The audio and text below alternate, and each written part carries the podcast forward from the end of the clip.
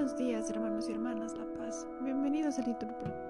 Nos disponemos a comenzar juntos el oficio de lecturas del día de hoy. Martes, 10 de enero del 2023. Martes de la primera semana del tiempo ordinario.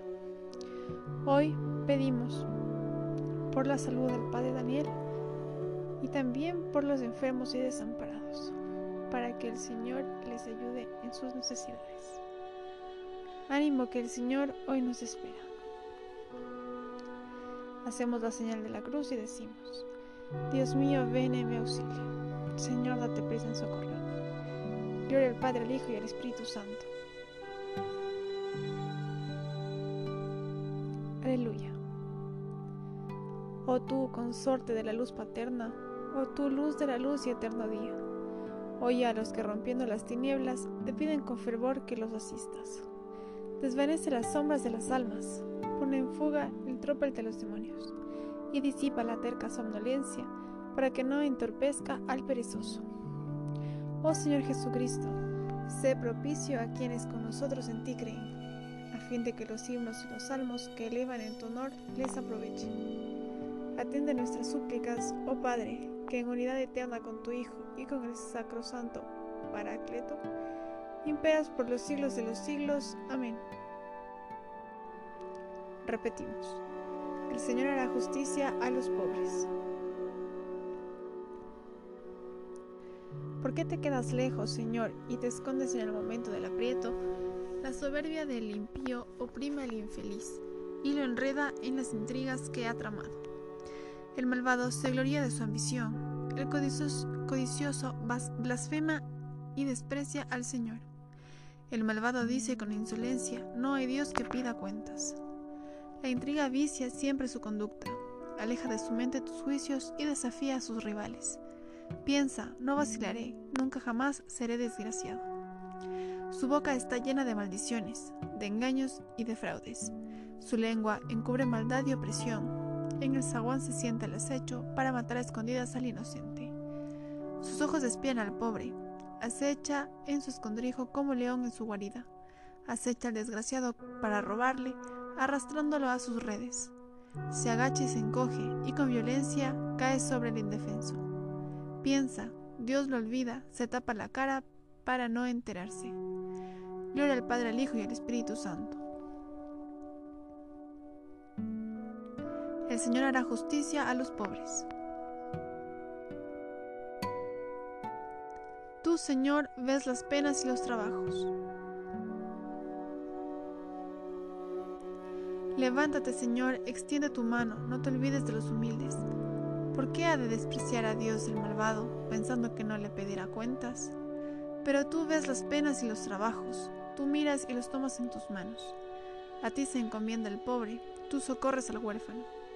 Rómpele el brazo al malvado, pídele cuentas de su maldad y que desaparezca.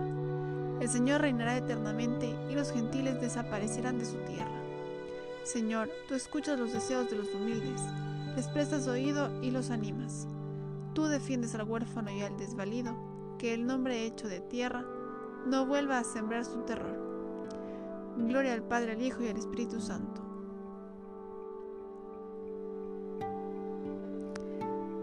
Tú, Señor, ves las penas y los trabajos.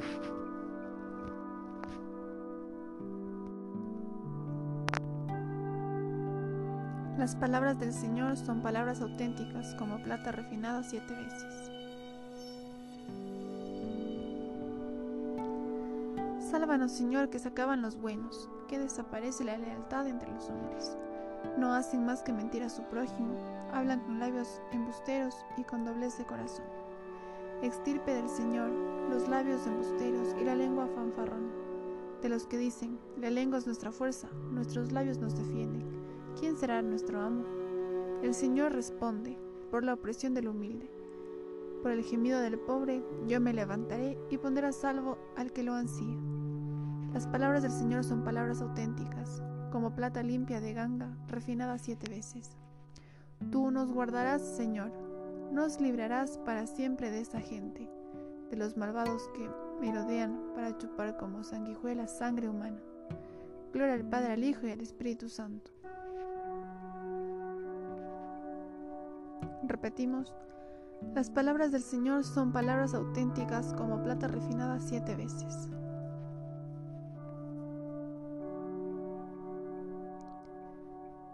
El Señor hace caminar a los humildes con rectitud.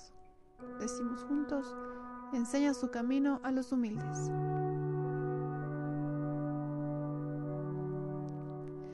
Lectura de la carta del apóstol San Pablo a los romanos. Hermanos, la ira de Dios se revela desde el cielo contra toda impiedad e injusticia de los hombres, que tienen la verdad prisionera de la injusticia. Porque lo que Dios puede conocerse les resulta manifiesto, pues Dios mismo se lo manifestó. Pues lo invisible de Dios, su eterno poder y su divinidad, son perceptibles para la inteligencia a partir de la creación del mundo a través de sus obras de modo que son inexcusables, pues, habiendo conocido a Dios, no lo glorificaron como Dios, ni le dieron gracias. Todo lo contrario, se ofuscaron en sus razonamientos, de tal modo que su corazón insensato quedó envuelto en tinieblas. Alardiendo de sabios, resultaron ser necios y cambiaron la gloria del Dios inmortal por imágenes del hombre mortal, de pájaros, cuadrúpedos y reptiles. Por lo cual Dios los entregó a las apetencias de su corazón, a una impureza tal que degradaron sus propios cuerpos. Es decir, cambiaron la verdad de Dios por la mentira, adorando y dando culto a la criatura y no al Creador, el cual es bendito por siempre. Amén. Por esto, Dios los entregó a pasiones vergonzosas, pues sus mujeres cambiaron las relaciones naturales por otras contrarias a la naturaleza. De igual modo, los hombres, abandonando las relaciones naturales con la mujer, se abrazaron en sus deseos, unos de otros, cometiendo la infamia de las relaciones de hombres con hombres y recibiendo en sí mismos el pago merecido por su extravío. Y como no juzgaron conveniente prestar reconocimiento a Dios, los entregó Dios a su mente insensata, para que hicieran lo que no conviene, llenos de toda clase de injusticia, maldad, codicia, malignidad, henchidos de envidias, de homicidios, discordias, fraudes, perversiones, difamadores, calumniadores, enemigos de Dios, ultrajadores, altaneros, fanfarrones, ingeniosos para el mal, rebeldes a sus padres, insensatos, desleales, crueles, despiadados, los cuales, aunque conocían el veredicto de Dios, según el cual los que hacen estas cosas son dignos de muerte, no solo las practican, sino que incluso aprueban a los que las hacen. Palabra de Dios. Después de la creación del mundo, conocemos los atributos invisibles de Dios aprehendidos mediante las criaturas. Repetimos, pues, por la magnitud y belleza de las criaturas, se descubre por analogía al que les dio el ser.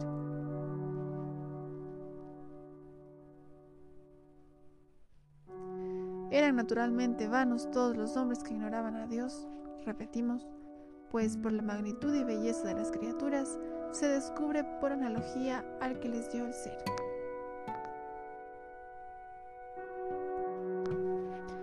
De la regla monástica mayor de San Basilio Magno, obispo y doctor de la Iglesia. El amor de Dios no es algo que pueda aprenderse con unas normas y preceptos.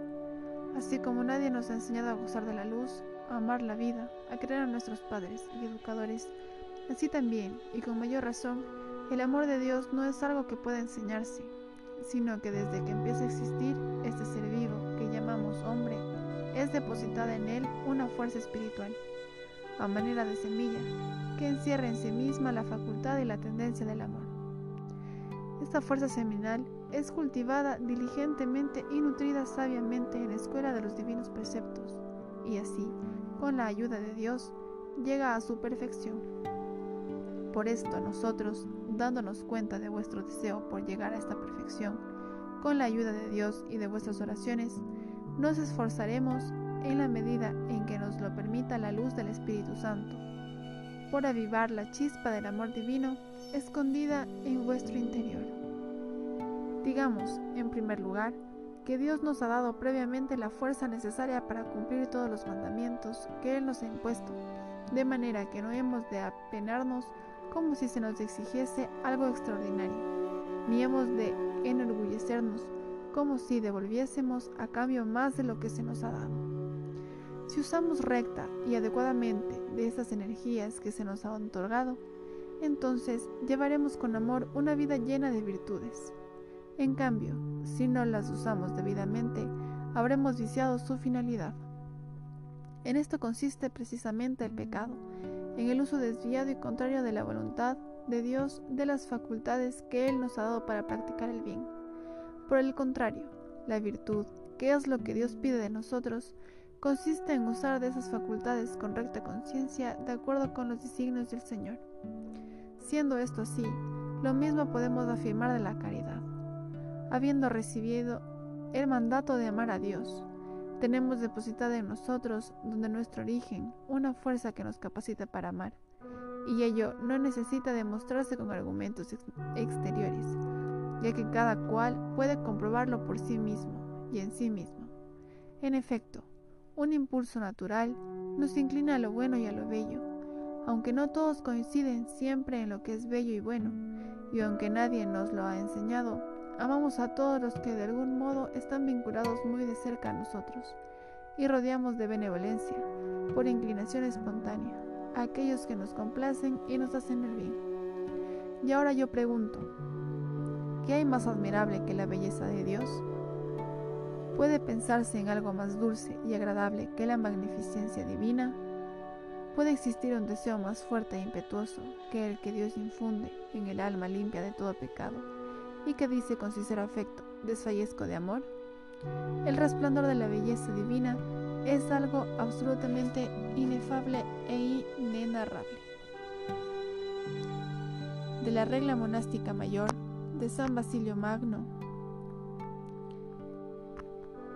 obispo y doctor de la Iglesia. Yo te amo, Señor, tú eres mi fortaleza. Repetimos, Señor, mi roca, mi alcázar, mi libertador. Dios mío, peña mía, mi fuerza salvadora. Repetimos, Señor, mi roca, mi alcázar, mi libertador. Oremos. Muéstrate propicio, Señor, a los deseos y plegarias de tu pueblo Danos luz para conocer tu voluntad y la fuerza necesaria para cumplirla por nuestro Señor Jesucristo, tu Hijo, que vive y reina contigo en la unidad del Espíritu Santo, y es Dios por los siglos de los siglos. Amén. El Señor nos bendiga, nos guarde de todo mal y nos lleve a la vida eterna. Amén. En el nombre del Padre, del Hijo, del Espíritu Santo. Amén.